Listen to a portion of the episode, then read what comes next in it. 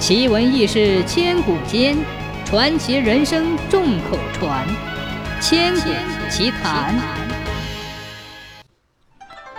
有这么一户人家，父母死得早，只有老大和老二哥俩。后来哥俩都娶了媳妇儿，老大还经常跑外地做买卖，老二游手好闲，爱喝酒耍钱，经常醉醺醺的东游西晃，和一帮闲散杂人饭馆出，赌馆进，一来二去就欠了身边不少赌账。媳妇儿和嫂子都劝他不要再赌了，干点正事儿。小叔子不但不听，还说：“女人家懂什么呀？别瞎乱掺和。”有一次赌大了，一下子输了上千两银子，他没有钱，赌徒们要把他大卸八块，他跪地给别人磕头下保证，说让他缓一缓，过一阵子再还。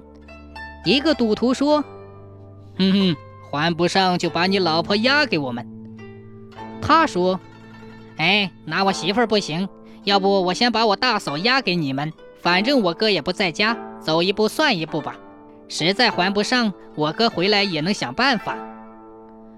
赌徒们一商量，行啊，那就先把你嫂子押上吧。小叔子便领着这帮赌徒连夜到了嫂子屋，趁着天黑就把正在睡觉的嫂子用麻袋装上，弄走了。第二天上午，小叔子大摇大摆、若无其事地回家了。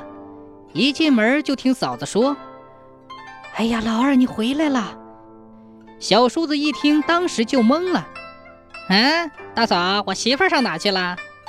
嫂子说：“哎呀，弟媳妇埋怨你不务正业，不打算和你过了。